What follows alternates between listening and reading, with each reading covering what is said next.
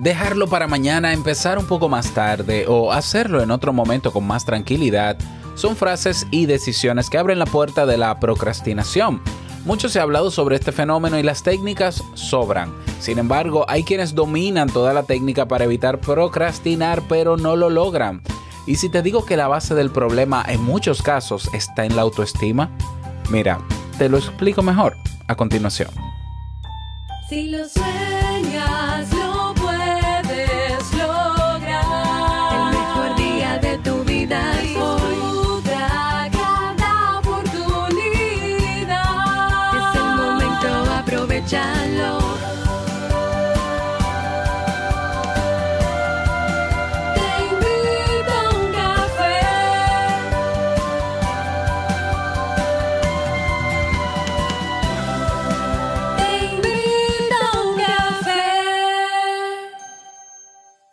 ahora contigo, Robert Sasuki, consultor en desarrollo humano y emprendimiento.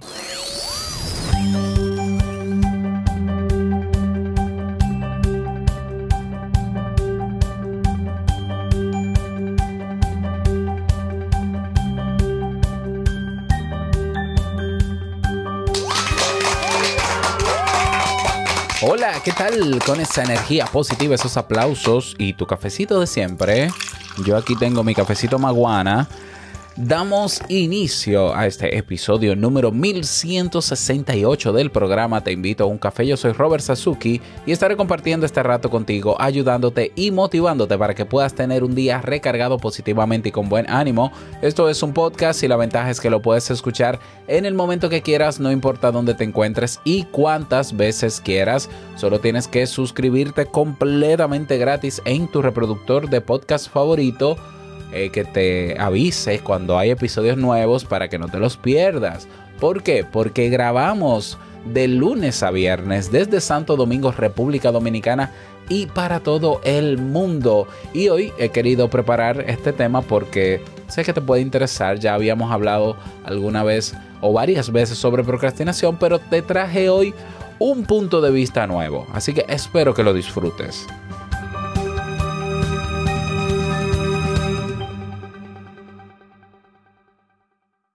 Bueno, y recordarte que si quieres desarrollar eh, o mejorar habilidades que te permitan eh, estar mejor cada día, ya, por así decirlo, aprender sobre asertividad, a manejar tu estrés, a mejorar tu autoestima, a, a relacionarte mejor con los demás, resolver conflictos. Si quieres eh, desarrollar tu marca personal y todo lo que eso conlleva, tienes los cursos de kaizen.com.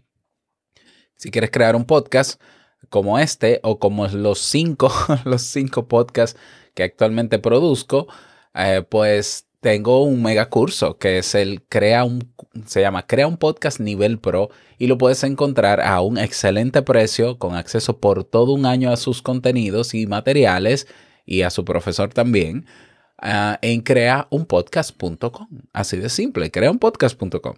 Bien, en el episodio de hoy vamos a hablar nuevamente de la procrastinación. Y digo nuevamente porque he, he trabajado como cinco veces el tema, o seis. De hecho, la última vez que hablé de procrastinación creo que fue este año, haciendo la, el vínculo entre el papel de las emociones y la procrastinación. Y como decía al inicio de este episodio, es mucho lo que se ha dicho y lo que se ha investigado y hablado y, filosofado y teorizado sobre la procrastinación. La procrastinación no es más que poster, postergar. Lo que pasa es que parece que vino de, no sé, es un término anglosajón al parecer, digo al parecer porque no, no sé la etimología de la palabra, y eh, se tradujo, pero suena horrible, ¿no? procrastinación, si hubiesen dicho postergar quizás. Dejar todo para último momento. No es no hacer las cosas, es dejarlas para el último momento. ¿Ya? Eh, y a propósito y de manera consciente.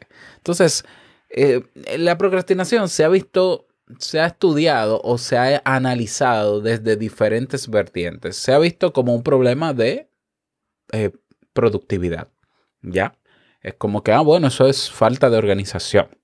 Entonces, eh, para eso se han diseñado técnicas, se han dado recomendaciones que van en el plano comportamental o de la conducta.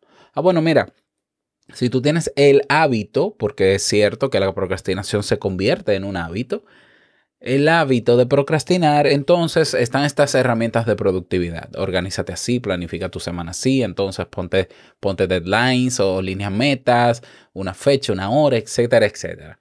Y a, muchas personas le funcionan estas técnicas de productividad. Le funcionan porque estaban muy acostumbrados a procrastinar y simplemente era parte de su estilo de vida.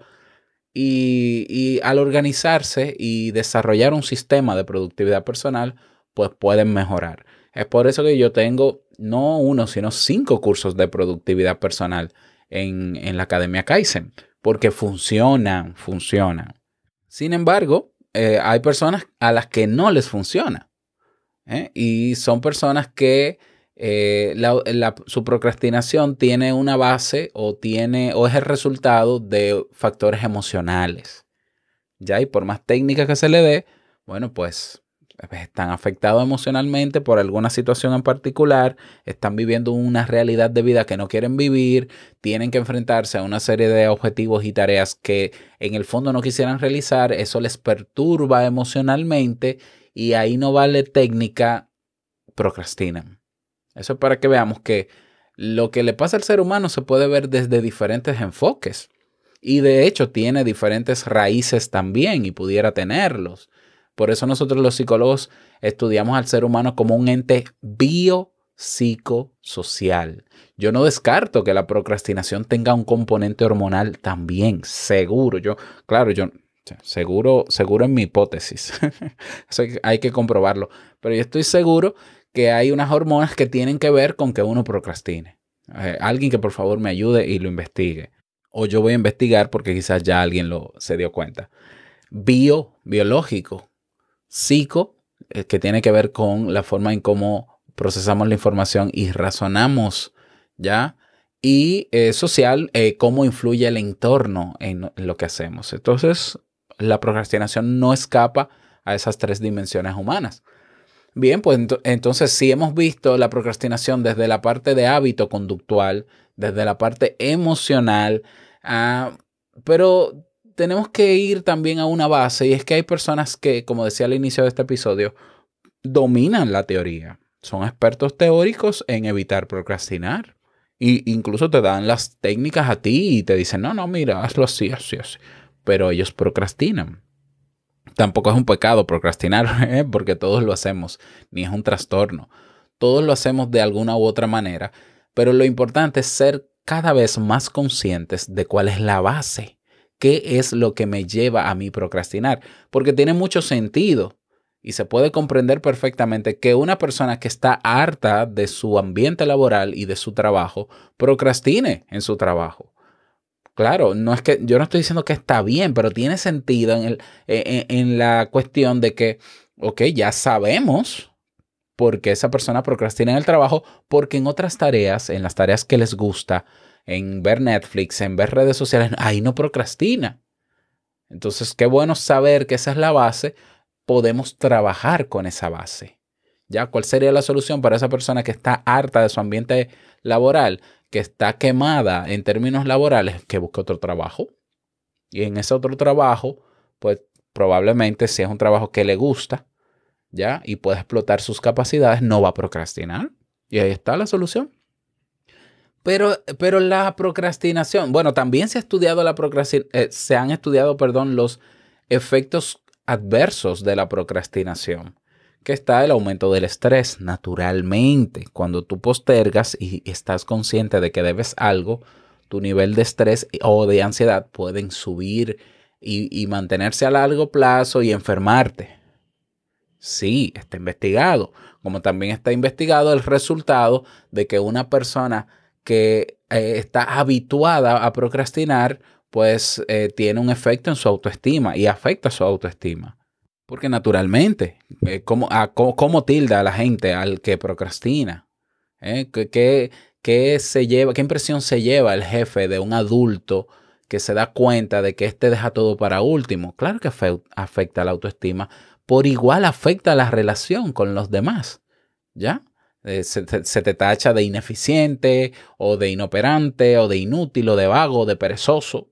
Y a veces lo celebramos nosotros y lo decimos nosotros, lo que alimenta una percepción de algo que puede ser real o no. Y si, y si la procrastinación, y si la procrastinación no, pero es que la procrastinación, y esto es otra, otro enfoque para encontrar otra base del por qué esa persona que sabe que procrastina, que sabe cómo no procrastinar y aún así, que tiene buenas condiciones, es decir, que, que, que quiere hacer el trabajo, pero procrastina. Esa persona puede tener un problema de autoestima. Así es, y esto no lo digo yo, esto no son inventos de Robert Sasuki. La realidad es que también se ha estudiado la relación directa que hay entre el amor propio y la procrastinación. Todos, repito, todos en algún momento hemos procrastinado, ¿ya? Y- y- y hemos sido tachados o nosotros mismos nos tachamos, pero, pero la base de muchas, la base de la procrastinación en muchas personas tiene que ver con problemas de autoestima. Cuando digo problemas, estoy hablando de baja autoestima. Ya, suena, yo creo que suena un poco más bonito. Incluso yo pudiera afirmar que la relación que hay entre procrastinación y emociones tiene su base en la autoestima. ¿Ya? Es decir, que yo eh, no me sienta de tal manera, no me sienta en, en condiciones, me sienta incapaz, eso, todo eso se, se dispara en el razonamiento y todo, todo eso pudiera tener que ver con el autoconcepto que tenemos de nosotros mismos. ¿Ya? Entonces, eh, muchas veces, repito, la procrastinación tiene que ver con una baja autoestima. Eh, ¿Por qué? Bueno, porque una persona que procrastina y que su base, la base de su procrastinación está en baja autoestima, tiene, por ejemplo, sentimientos de incapacidad. ¿Ya? Porque dice que no se siente capaz de sacar ese proyecto adelante o de hacer eso. El famoso síndrome del impostor es un problema de autoestima. Es un problema de autoconcepto. ¿Ya? O sea, no, no es simplemente un pensamiento. Claro, a nosotros nos llegan pensamientos diarios, muchos, muchos que son basura. Y puede que llegue en un momento uno de que, ay, yo no soy lo suficientemente bueno para eso. Pero una cosa es que llegue ese pensamiento, otra cosa es que yo me lo crea, me afecta emocionalmente y no me permita hacer las cosas. El síndrome del impostor, que lleva como resultado la no acción o el dejar de hacer o el no dar el paso a donde tienes que darlo, es un problema de autoestima. Entonces, la procrastinación, en algunos casos, cuando se activan esos sentimientos de incapacidad o de inferioridad o esos complejos, pues estamos afectando nosotros nuestra autoconfianza, componente clave en una de las patas de la autoestima, la autoconfianza.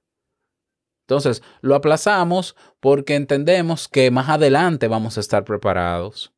Ya es esa persona eh, que sufre de o titulitis o que sufre de la preparación continua o el síndrome del estudiante eterno, que dice, no, yo quiero emprender, yo quiero emprender, pero me falta hacer un curso de tal cosa. No, yo quiero hacer esto yo, pero me falta prepararme para eso. No, yo estoy, yo me estoy preparando y, me, y se pasan la vida preparándose. Eso es problema de autoconfianza.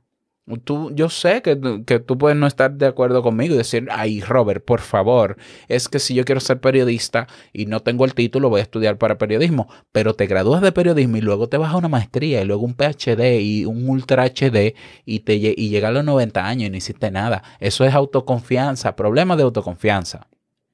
Y mejor te lo digo yo ahora, rápido, para que abras los ojos y dejes de creerte la historia de que lo que necesitas es prepararte, cuando lo que necesitas es comenzar a caminar aunque, aunque no estés 100% preparado, porque nunca se está 100% preparado.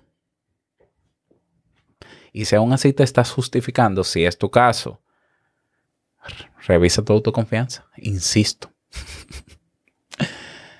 ¿Por qué, por qué otra razón eh, la autoestima es la, la baja autoestima es la es la base de la procrastinación. Oh, y el miedo al error. repito, el miedo al error lo tenemos todos. Y hay personas entonces que procrastinan porque es que la procrastinación es el resultado de, de ese, de ese problema. Entonces hay personas que procrastinan porque son excesivamente perfeccionistas y tienen pavor a fallar. O sea, las personas que son demasiado autoexigentes se imponen a sí mismas unos estándares casi inalcanzables. Entonces la presión que supone afrontar todo eso les lleva a procrastinarlo y a aplazarlo y o a no hacerlo. Ese miedo que repito, todos tenemos, incluso los que sí hacemos y emprendemos, se gestiona, se supera. El que no puede superarlo tiene que buscar la ayuda idónea para superarlo. ¿Ya? El que por miedo al error no hace las cosas tiene un problema. Y tiene un problema de autoestima porque tiene que ver con otra pata importante de la autoestima que es el autoconcepto. No es que yo tengo que hacerlo bien o no hacerlo. Tiene que ser perfecto, excelente, y, o tiene que ser como fulano, pero te abrumas a ti mismo y, te, y terminas no haciendo nada. Eso es problema de autoconcepto, uno de los pilares de la autoestima. Otras personas procrastinan cuya base eh, eh, de su procrastinación es la baja autoestima o problemas en la autoestima. Es cuando se autosabotean, que de eso he hablado yo muchísimo, ¿ya? Cuando, aunque la persona, por ejemplo, esté aplazando sus obligaciones y dedicándose a tareas más agradables o divertidas, no puede disfrutar porque mantiene la mente en todos esos asuntos pendientes que tarde o temprano debe realizar. Entonces, mira, por más domingos libres que te tomes o fines de semana, si tienes cosas pendientes, el cerebro sigue trabajando. No estás disfrutando de ese descanso. Cuando uno tiene cosas pendientes, y la procrastinación es eso, uno no descansa, uno no disfruta nada del presente, uno está conectado al futuro, buscando en el presente algo agradable que quiera, que, que baje la tensión que tengo autogenerada por aplazar, pero esa tensión no se va a ir así, porque el cerebro está pendiente. Ya, al cerebro no le gusta tener deudas. Sep- que es bueno que lo sepas. Entonces, esa persona se genera a sí misma presión, estrés, ansiedad por tener que cumplir con sus obligaciones aplazadas a última hora. Entonces, esto le lleva a criticarse, juzgarte, juzgarse, castigarse psicológicamente por no haber comenzado antes. Y naturalmente le impide alcanzar el éxito al que podría aspirar de realizar las tareas a tiempo. Todo ese autosabotaje impregna todos los pasos del proceso y afecta a otro pilar importantísimo que es la autoaceptación incondicional, otra pata importantísima de la autoestima. ¿Lo ves? ¿Ya? Entonces, la recomendación ante toda, todo este detalle es que si tú procrastinas, bueno, todos procrastinamos, pero sí, si es muy frecuente, si ya tienes desarrollado el hábito, prueba a sustituir ese hábito por otro más productivo. Hay maneras, de hecho, repito, tengo cinco cursos. Eh, de hecho, hay una la carrera de productividad personal incluye cinco cursos y, el, cinco cursos solo de productividad personal, uno de motivación personal y uno de desarrollo de hábitos. Son siete supercursos para trabajar en términos de comportamiento. Es decir, si tú dices, bueno, Robert, yo no creo que sea por problema de autoestima, yo, yo me siento muy bien conmigo mismo. bien, pues eh, esos cursos, ¿ya? Y aprende técnicas, prácticas para crear tu propio sistema de efectividad personal o de productividad personal. Ya, trabaja en eso. Si no funciona, si no funciona, cuestiona cuál es la realidad que estás viviendo y si es la realidad que quieres vivir. Directamente relacionado a eso que postergas. ¿Ya? Y búscale una solución. Afronta esa realidad. Ah, es que yo procrastino es cuando estoy haciendo tal cosa. Re- realmente nosotros procrastinamos en algunas cosas, no en todas. ¿Ya? Entonces, búscale la vuelta, sal de esa situación y saliendo de esa, de esa situación, pues está la solución a tu procrastinación en ese ámbito. Ahora bien, si habiendo puesto en práctica las técnicas, habiendo resuelto esa situación, es situación social, en el entorno, que tú entendías que era la fuente de tu procrastinación, sigues procrastinando, revisa tu autoestima. ¿Ya? Revísala. Y la mejor forma de revisar la autoestima, la mejor forma de, escucha bien, déjame ponerte la tacita, de revisar tu autoestima, de trabajar en, de darte cuenta de lo que debes trabajar en ella, de comenzar a trabajar en ella, es una forma efectiva y eficiente. Es decir, que funciona y rápido. Cuando te digo rápido, te estoy hablando en meses, cuatro o cinco meses. Imagínate que esto es un problema que tú tienes durante años, que se pueden resolver en tres meses, seis meses. Sería un éxito, ¿verdad que sí?